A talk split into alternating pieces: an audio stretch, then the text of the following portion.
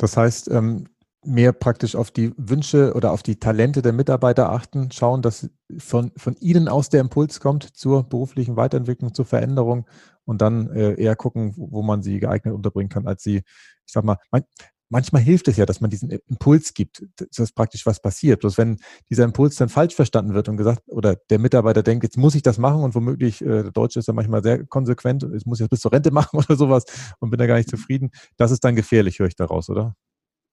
Absolut. Mhm. Und ähm, ich habe eins meiner Schwerpunktthemen ist das Thema Selbstverantwortung oder Eigenverantwortung, was ja auch gerade in Deutschland wieder versucht wird, ähm, uns wegzunehmen.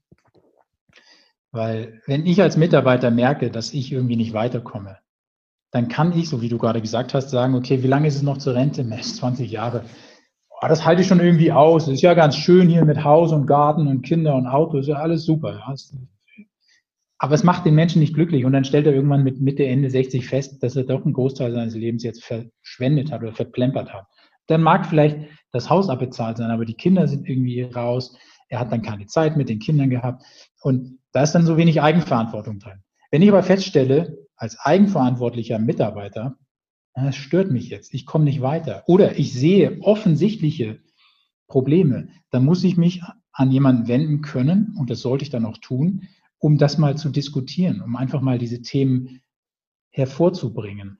Und was dann natürlich passieren kann, sind auch unterschiedliche Sachen. Im besten Fall wirst du erhört mhm. und es wird sofort umgesetzt. Das sind die fortschrittlichen Unternehmen wo dann vielleicht auch der Chef nicht den Job schon seit 20 Jahren macht. Aber häufig werden solche guten Vorschläge auch einfach abgekanzelt, weil es vielleicht demjenigen, der da gerade ähm, diese Machtposition innehat, am Stuhl sägt. Und der dann sagt, nee, nee, ich gebe mein, also du, mein lieber Mitarbeiter, magst vielleicht dich verändern wollen und deine Position aufgeben wollen, aber ich tue es nicht. Ja, deshalb ist das natürlich schon ein sehr zweischneidiges Schwert. Aber was dann an der Stelle tatsächlich hilft, und das habe ich auch so oft beobachtet, ist, wenn man über Prozesse redet. Weil dann ist, dann ist mit einmal dieses ganze, die ganze Dynamik aus dieser ähm, Hierarchiediskussion raus, sondern dann reden wir wirklich davon, wie Prozesse funktionieren. Also wie werden, wie werden die internen Abläufe im Unternehmen gesteuert. Mhm. Ja, also wer muss was tun, damit äh, ein anderer danach mit weiterarbeiten kann. Und welche Informationen müssen unter Umständen zurückfließen, dass dann sozusagen der Vorgänger weiß, ah, okay, das ist jetzt richtig gewesen oder das war jetzt, hätte anders sein müssen, wie auch immer. Und sobald man über Prozesse spricht, kommt viel mehr Klarheit in das ganze Thema rein. Mhm. Und ich habe da eine Methode mal kennengelernt, die wende ich immer an. Also zumindest ist es immer so der erste Vorschlag zu sagen, lass uns mal diese Prozesse begehbar machen. Lass uns mal hier so eine Brown Paper Landkarte auf dem Boden ausbreiten und jeden einzelnen Prozessschritt dort einzeichnen. Mhm. Und zwar nicht nur mit den immer gleichen Leuten im Unternehmen, weil ich weiß nicht, wie das, wie das bei euch war, aber ich kenne es häufig so, wenn es irgendwie Projekte geht, um Projekte geht, in denen irgendwie Prozesse analysiert werden sollen, dann gibt es immer die gleichen Projektmanager aus dem Bereich Einkauf, aus dem Bereich Logistik, aus dem Bereich Finanzen, Außenbereich und dann natürlich speziell dann vielleicht aus dem Producing, aus dem Marketing, aus dem Vertrieb. Aber es waren immer die gleichen und die kennen sich halt gut miteinander aus und haben wenig diesen, die wollen wenig diesen einen Schritt tiefer gehen.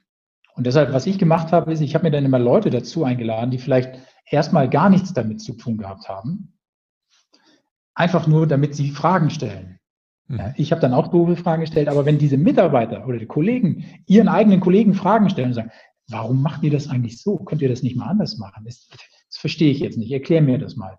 Und in diesem Prozess, der zugegebenermaßen sehr aufwendig ist, kommen aber Dinge zutage, die du niemals mit oberflächlicher Prozessanalyse erreichen kannst. Mhm. Und dadurch kannst du auch Veränderung herbeiführen. Mhm. Wobei ich bin Hoffnung, gedanklich, Roland, nachhaltig. Ja, ich bin, ich bin gedanklich an der Stelle hängen geblieben. Ähm, also das mit den begehbaren Prozessen finde ich super. Da können wir gleich auch mal kurz drüber sprechen.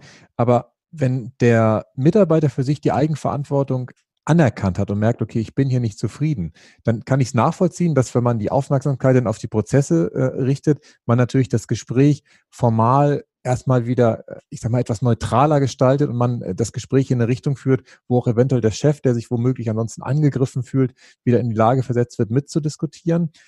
Ich bin mir aber unsicher, muss ich zugeben, ähm, ob man dadurch wirklich die, die, die Problemwurzel äh, er, erreicht, weil ja der Mitarbeiter selber ähm, eigentlich ja bei sich die Veränderung spürt, die er gerne machen will und, und die er eigentlich machen muss in meinen Augen, weil ansonsten passiert ja genau das, was du eben gesagt hast. Er ist unglücklich, wenn er irgendwann in Rente geht. Ähm, und ich, also das, was das mit den Prozessen ist gut und richtig und, und wahrscheinlich auch ähm, äh, total super, da sprechen wir gleich drüber. Aber ich wollte nochmal an diesen Punkt zurück. Eigentlich muss es der Mitarbeiter dann für sich erkennen, nee, mit dem wird es doch nichts, jetzt muss ich doch eigentlich was anders machen. Oder was ist deine Erfahrung da bei, bei solchen Fällen? Genau, nur also gebe ich dir recht. Nur was ist denn die, was sind denn die Möglichkeiten des Mitarbeiters? Also welche Bühne bekommt er denn, um sich auch mal wirklich zu zeigen mit dem, was er kann? Und da habe ich festgestellt, wenn er in solchen Workshops, die natürlich auch länger dauern, die natürlich auch hohe Management-Attention dann bekommen sollten, mhm. wenn er sich da zeigen kann, dann gibt es einen Riesenschritt nach vorne. Ah, okay. Mhm. Ja, also wenn es dann heißt, Mensch, der, der Klaus, der ist hier immer so ein bisschen unterm Radar geflogen, ja, der hat irgendwie die Sachen so gemacht. Ich habe jetzt nichts Negatives gehört, aber auch jetzt noch nichts, was so richtig herausgestochen ist. Aber in diesem Workshop nehme ich den Klaus ganz anders wahr. Mhm. Vielleicht liegt es daran, dass du dich mit einmal gut aufgehoben fühlst, dass du den Eindruck hast, du kannst dich hier auch so einbringen, wie du meinst. Ja. Mhm. Und das würdest du natürlich nie können, wenn du denkst, boah, da ist ein Chef, wie lange habe ich den Chef noch? Kann ich vielleicht einen anderen Chef? Kann ich vielleicht die Abteilung wechseln? In meinen Augen kommst du dann immer vom vom Regen die Traufe, sondern du brauchst tatsächlich etwas, wo du deine eigenen Talente, deine eigenen Fähigkeiten unter Beweis stellen kannst. Mhm. Und das ist natürlich sehr gut möglich in Workshops, die jetzt natürlich hauptsächlich sich um das Tagesgeschäft drehen, aber an denen diese ganzen Konflikte, die aus der Hierarchie oder aus dem Hierarchiedenken entstehen, erstmal beiseite geschoben werden. Mhm. Ja, jetzt habe ich es verstanden. Jetzt ist es für mich rund, weil jetzt habe ich ja tatsächlich dann in, also in der Beschreibung des Prozesses oder in diesem Workshop blühe ich dann ja auf und habe dann ja tatsächlich die Chance, auch für mich zu merken, was das ist, was ich wirklich will. Also da. Ja, genau, ich, ich gebe dir nochmal ein Beispiel aus eigener Praxis, weil es mir gerade einfällt, wie es eigentlich nicht sein sollte. Und zwar habe ich dann in München oder in Ismail relativ frisch dann angefangen, bin dann irgendwann Führungskraft geworden mit ziemlich hoher Verantwortung, Umsatzverantwortung. Und dann saß ich so in den ersten Wochen in so einem Termin, in dem dann die Woche, die Vorwoche immer besprochen wurde und die kommende Woche, also die Ergebnisse der Vorwoche analysiert wurden und dann die kommende Woche schon mal vorbereitet wurde. Eigentlich ein ziemlich wichtiger Termin, saßen auch so 20 äh, Personen drin, Geschäftsführer, relativ hochrangige äh, Meeting. Und dann spreche ich halt über meine Zahlen und dann sagt der Geschäftsführer, hey, ist Ihnen noch gar nicht aufgefallen, dass seitdem Sie das übernommen haben, die Zahlen nur noch abwärts gehen? 20 Leute? Da weißt du nicht, was du sagen sollst. Ja? Und ich habe das auch, ich kann dir noch nicht mal sagen, was ich geantwortet habe, weil ich diese, diese Situation so weit weggedrängt habe. Habe dann natürlich irgendwie versucht, über Zahlen zu sprechen. Auch vielleicht gerade ein aktuelles Thema, von dem man sagt, naja, manchmal muss es erstmal schlechter werden, bevor es wieder besser werden kann. Ja. Ich habe dann zum Beispiel auch, es ging um äh, auch viel um Callcenter-Bereich, da habe ich dann nicht aus der Firma erfahren, sondern aus der Zeitung erfahren, dass einer der Standorte unseres Callcenter-Dienstleisters zumacht. Mhm. Und zwar relativ kurzfristig. Ja. Und das habe ich aus der Zeitung erfahren. Das hat mir intern keiner gesagt. Und das war so, das war so der Moment, an dem ich dachte, nee, so möchte ich eigentlich auch nicht behandelt werden. Und es hat dann diesen, diesen, es hat eigentlich zu, dem, zu der falschen Lösung geführt, weil ich dann immer gedacht habe, okay, der Geschäftsführer hat jetzt vielleicht sein Ziel erreicht, indem er mich einmal runtergeputzt hat und ich in der Folge alles getan habe, nur um nicht nochmal runtergeputzt zu werden. Mhm. Ja, und natürlich sind die Zahlen auch viel besser geworden. Aber glücklich war ich damit nicht. Mhm. Ja, das kann ich gut nachvollziehen. Das stimmt. Ähm, Jetzt habe ich dich ja eben aus den begehbaren Prozessen rausgerissen, weil ich ja äh, das nochmal besser verstehen wollte, habe ich jetzt auch verstanden. Das heißt, das muss ich mir so vorstellen, dass wirklich die Workshop-Teilnehmer wirklich auf dem Boden arbeiten und man das da so richtig flächig ausbreitet. Das heißt, es ist nachher gar nicht mit DIN A1.0 oder so noch zu messen, oder das ist dann in Quadratmetern äh, nur noch zu erfassen, oder?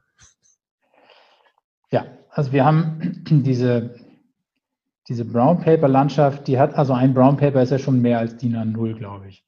Und wir haben, ich keine Ahnung, wir haben mal 25 Meter Prozesslandschaft äh, erarbeitet. Ja. Also das ist natürlich schon ein Wahnsinnsdokument. Das Gute ist, du kannst draufgehen, du kannst sofort alles sehen. Du hast einen echt guten Überblick. Ja. Ich vergleiche das ganz gerne mal mit so einem begehbaren Schrei Kleiderschrank, ja, wo du dann wirklich Platz hast und auch mal Dinge darstellen kannst, die sonst keiner sieht. Weil diese Prozessbeschreibung, die alle irgendwie elektronisch laufen, dann hast du irgendwie im Homeoffice einen kleinen Bildschirm, da kommst du halt nicht wirklich klar mit. Mhm. Ja, das ist so, okay, dann musst du da scrollen und dann, nee, das haben wir jetzt modularisiert, das musst du dir dann da nochmal anschauen. Funktioniert auch, ist vielleicht auch ganz gut, um es einfach nur noch mal einen Blick drauf zu haben. Aber um an die, an die Wurzeln zu gehen, reicht das in meinen Augen nicht aus. Da muss wirklich jeder Prozessschritt diskutiert werden und auch nochmal hinterfragt werden. Und wer macht das und mit welchen Systemen und welchen Output kreiert dieser Prozessschritt? Was brauche ich überhaupt dafür? Und wenn du das alles sauber ausarbeitest, hm. dann hast du auch hinterher keine Diskussionen bei denen, die teilgenommen haben, weil die genau verstehen, was dann passiert.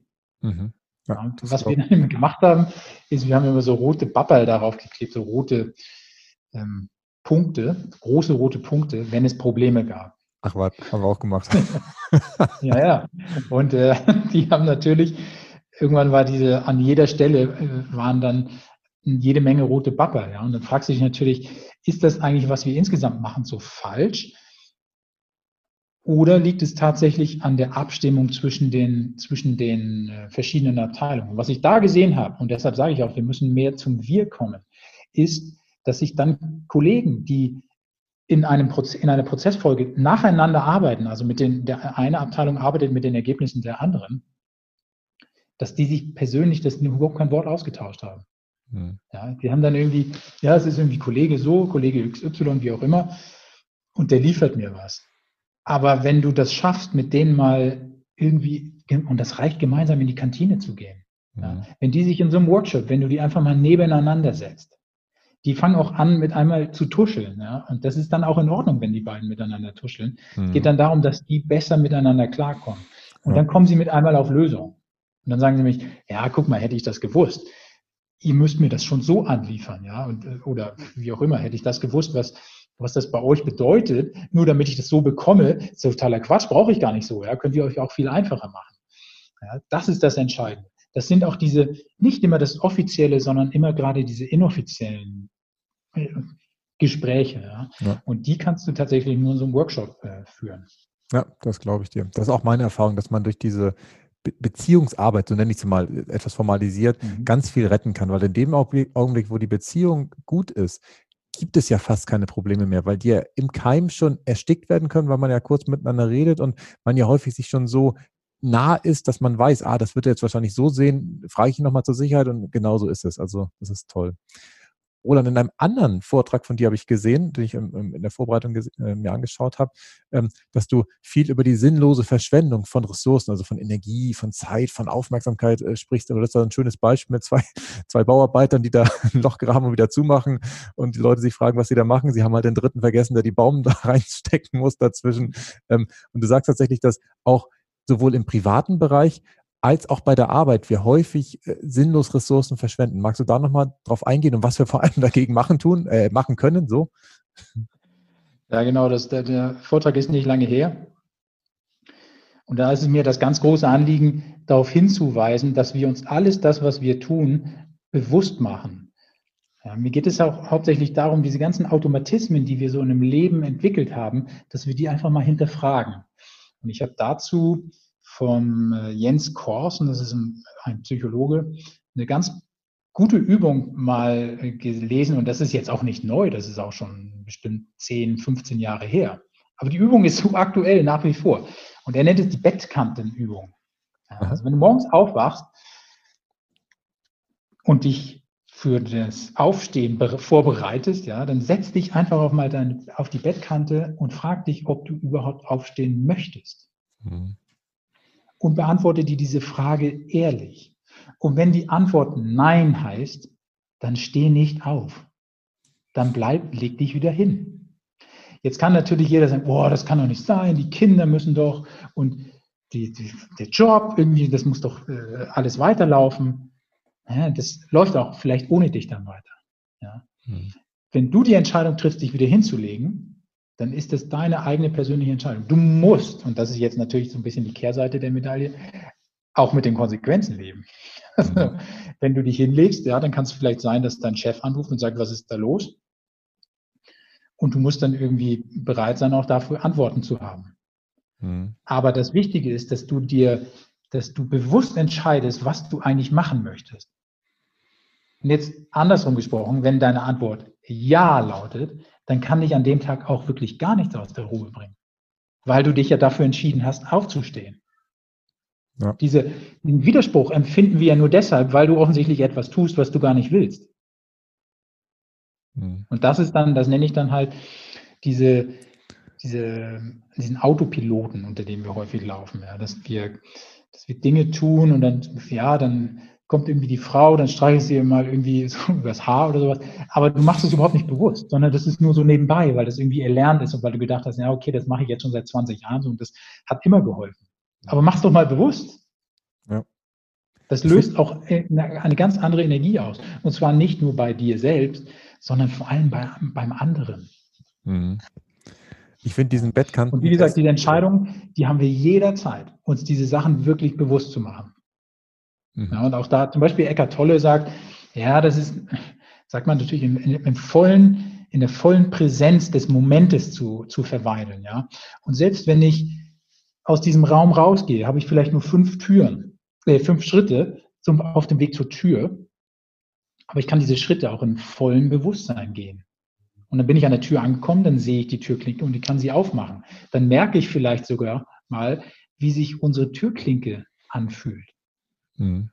Was ich sonst einfach überhaupt nicht wahrnehme. Ich habe neulich nämlich, und deshalb schaue ich jetzt gerade Richtung Tür, neulich mal festgestellt, dass wir eigentlich total schöne Türgriffe haben. Ja, weil ich sie mir einfach mal bewusst angeschaut habe. Das sind Sachen, die nimmst du zigmal am Tag in die Hand. Wenn dich jetzt jemand fragt, wie sieht dein Türgriff aus, dann hast du vielleicht nur irgendeine vage Vorstellung davon. Ja, gut, er macht die Tür auf, aber wie er genau aussieht, ja, da hast du, das weißt du unter Umständen gar nicht. Ich muss zugeben, da bin ich sehr pedantisch, was Türgriffe angeht. Also wir bauen gerade tatsächlich eine neue Tür im Haus ein, weil wir noch ein drittes Kind bekommen und den Dachboden jetzt umgestalten müssen. Da muss eine neue Tür rein. Und da hat mich dann der Zimmermeister auch gefragt, und hör mal, brauchst du einen normalen Griff oder irgendwas Bestimmtes? Und ich hatte dann ein Foto geschickt von der alten Tür, weil ich war mal Qualitätsingenieur in meinem früheren Leben und da geht es auch viel um Form und sowas. Und ich bin tatsächlich so ein sehr haptischer Typ. Und wenn ich da was anfasse, Klinke, ich könnte die auch auf, aufmalen, ohne dass ich hingucke oder so, weil ich genau weiß, wie sie aussieht. Deswegen bin ich bei Türklicken sehr empfänglich, aber ich weiß genau, was du meinst, Roland. In vielen anderen Lebensbereichen bin ich dann auch manchmal nicht so aufmerksam und lasse dann da was durchgehen. Und diesen Bettkantentest finde ich super. Und ich muss auch zugeben, dass früher, also als ich noch Führungskraft war bei den Stadtwerken in Flensburg, ich häufig das Problem hatte, dass ich nicht so dafür gebrannt habe, für das, was ich den Tag über dann erledigen durfte. Und dieser Bettkantentest wahrscheinlich häufig bei mir dazu geführt hätte, dass ich mich wieder hingelegt hätte, ist aber tatsächlich nie gemacht habe. Und heute, ich habe mich jetzt zum Beispiel auf unser Gespräch jetzt gefreut, auf ein anderes, was wir schon hatten und auch auf das, was ich davor gemacht habe und das, was danach gemacht äh, wird. Ich freue mich auf alles tatsächlich. Ob das immer dazu führt, dass ich nie in Hektik komme, ist eine andere Frage. Da glaube ich, habe ich noch etwas, wo ich ähm, noch besser werden kann. Aber ich finde diese, diese, diesen Test so schön. Das, das kann wirklich jeder machen. Ganz toll. Ähm, Wobei, ich, ich gebe dir recht, das erspart dir nicht die Hektik. Sicherlich nicht. Ja. Es gibt immer mal, Zeit ist ja per se dazu da, dass sie wahrscheinlich immer ein bisschen knapp ist und du immer mal ein bisschen Stress, gefühlten Stress hast. Aber wenn du dich bewusst dafür entscheidest, aufzustehen und den Tag anzugehen, dann macht dir dieser Stress nichts aus. Dann, dann im Gegenteil. Also ich merke es bei mir selber. Je stressiger die Situationen werden, desto ruhiger werde ich. Mhm. Also je mehr Chaos im Außen herrscht, desto mehr Kosmos, also das Ordnung oder Ruhe, habe ich dann im Inneren, verspüre ich dann mhm. bei mir. Ja, mhm. Und äh, deshalb geht es nur um den Umgang damit. Mhm. Da sind wir uns den, auch. Da kannst du viel stabiler werden, ja. Ja, das ist tatsächlich ein Punkt, wo wir uns anscheinend auch sehr ähnlich sind. Ich habe immer diese Situation vor Augen in unserer Hochzeitsnacht, also wo wir praktisch äh, noch bei der Feier waren, äh, ist bei meinen Schwiegereltern eingebrochen worden.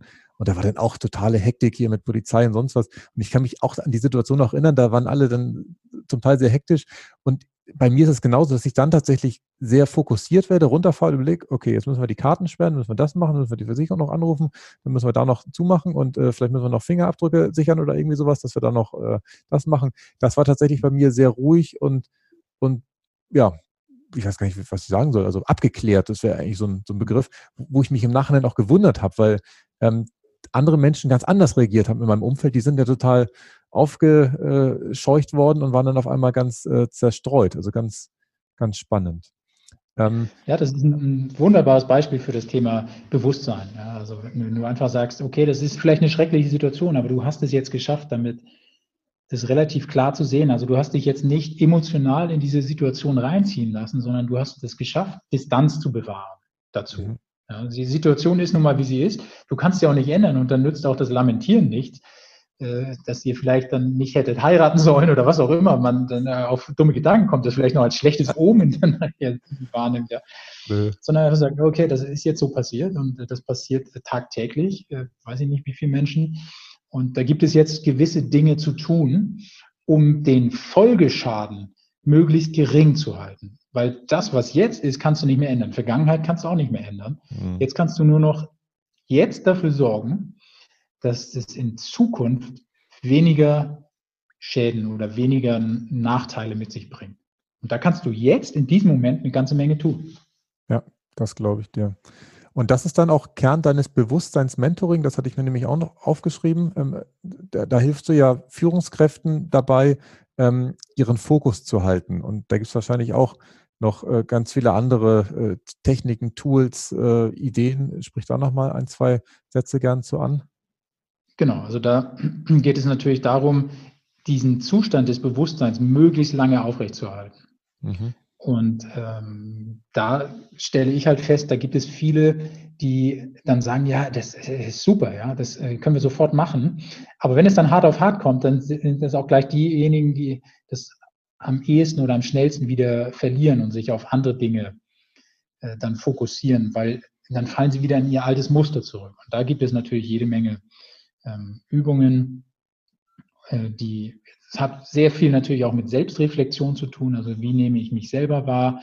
Mhm. Und auch mit Feedback natürlich. Also wenn ich das kann, ich meine, jeder denkt, ja, jetzt habe ich hier so ein, so ein Führungskräfte-Meeting und jetzt halte ich hier einen Vortrag oder muss irgendwie eine wichtige Entscheidung mit meinen Führungskräften erwirken, dann denkt jeder natürlich, ja, ich habe mich da voll im Griff. Aber wenn dann jemand dabei ist, der ihm hinterher Feedback gibt oder wenn, wenn man das mal auf Kamera aufnehmen, aufzeichnen würde, dann sind die meisten Menschen würden sagen, das bin ich im Leben nicht. Ja? Und mhm. äh, also diese Reflexion und das Feedback wirkt da an meinen Stellen, in meinen Augen immer Wunder.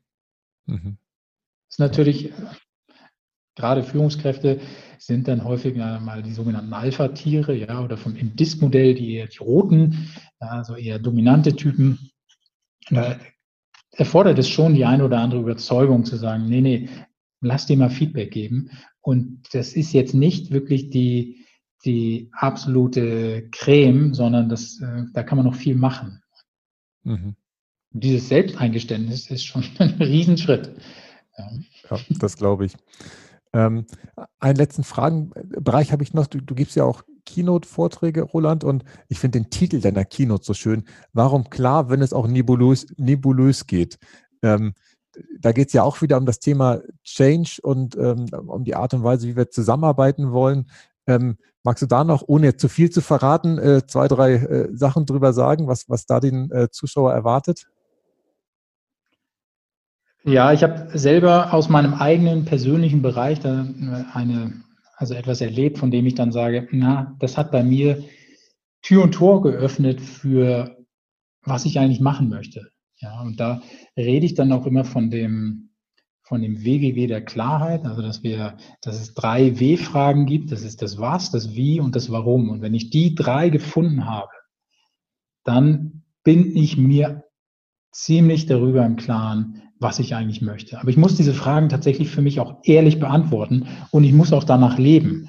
Ja, wenn viele sagen, naja, in mir steckt eigentlich so ein Weltumsegler. Mhm. Äh, warum machst du es nicht?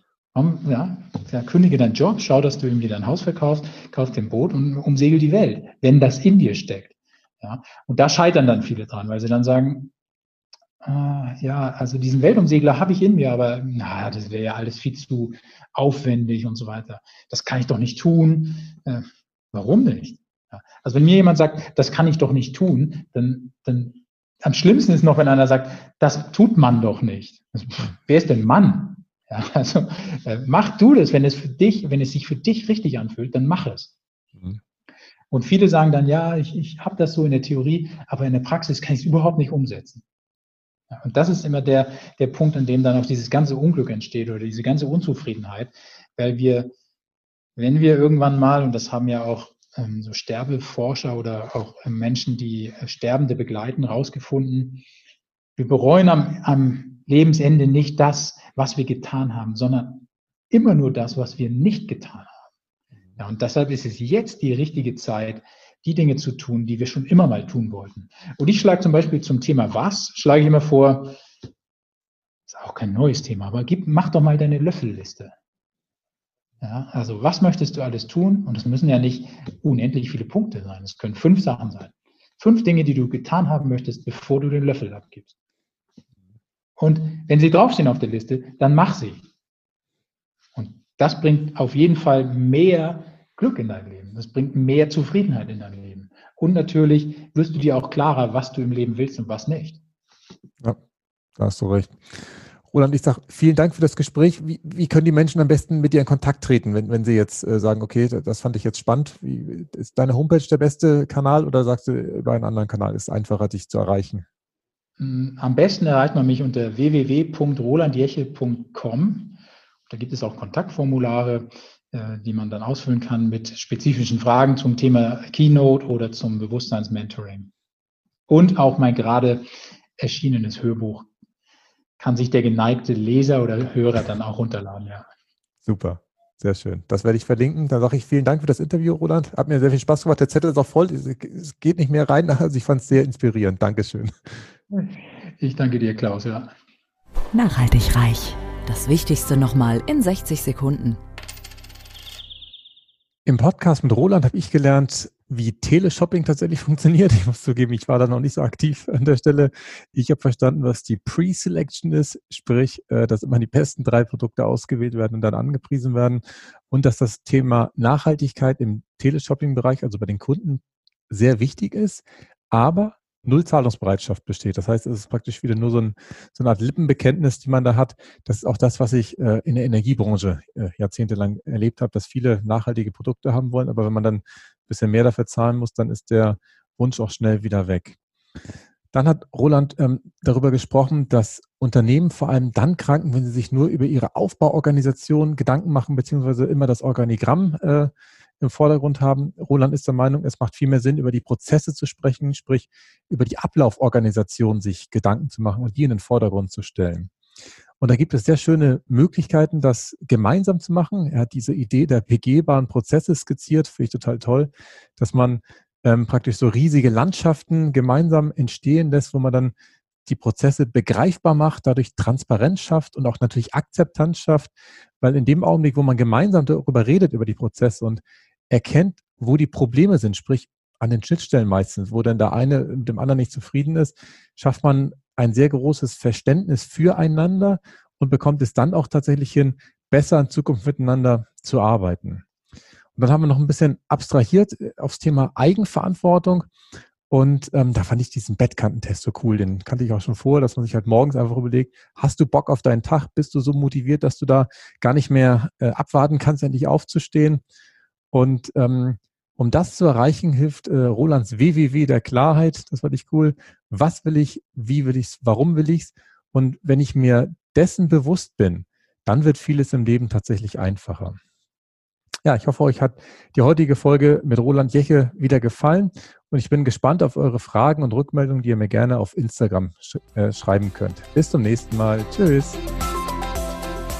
Nachhaltig reich. Kein erhobener Zeigefinger, eher ein Blick für die Möglichkeiten. Und mehr Möglichkeiten findest du im www auf klaushartmann.de.